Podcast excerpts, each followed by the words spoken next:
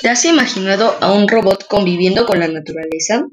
Hola, soy Manuel Cristóbal y los invito a escuchar este segmento que he titulado Un robot atrapado en una isla, el cual es una reseña de la obra original Robot Salvaje, del autor Peter Brown.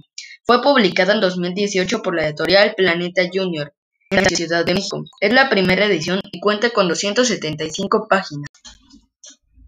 Rose es una robot que llega a una isla sin saber cómo llegó.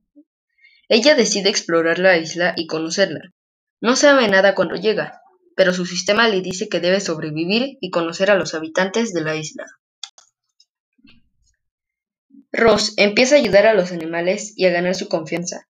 Al camuflajarse y espiarlos, ella aprende el idioma de los animales, pero no consigue ganarse la confianza hasta que un evento lamentable la lleva a cuidar a un huevo que sobrevivió al caerse por un acantilado. Un día el huevo eclosiona y sale un pequeño gansito, al cual llama Diamantino, pero no puede enseñarle a volar o a nadar, así que Ross sale en busca de un ganso al que le pueda enseñar a Diamantino.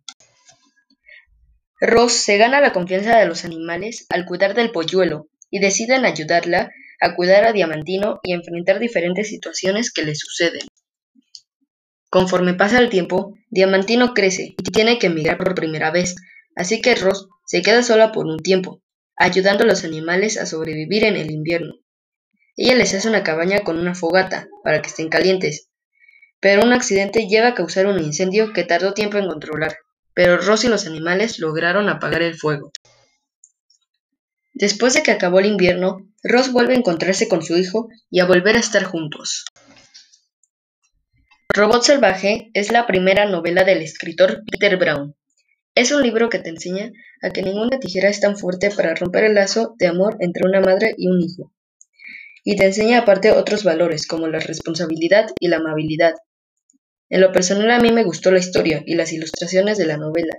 Se lo recomiendo porque te hace reflexionar sobre muchos valores en esta historia.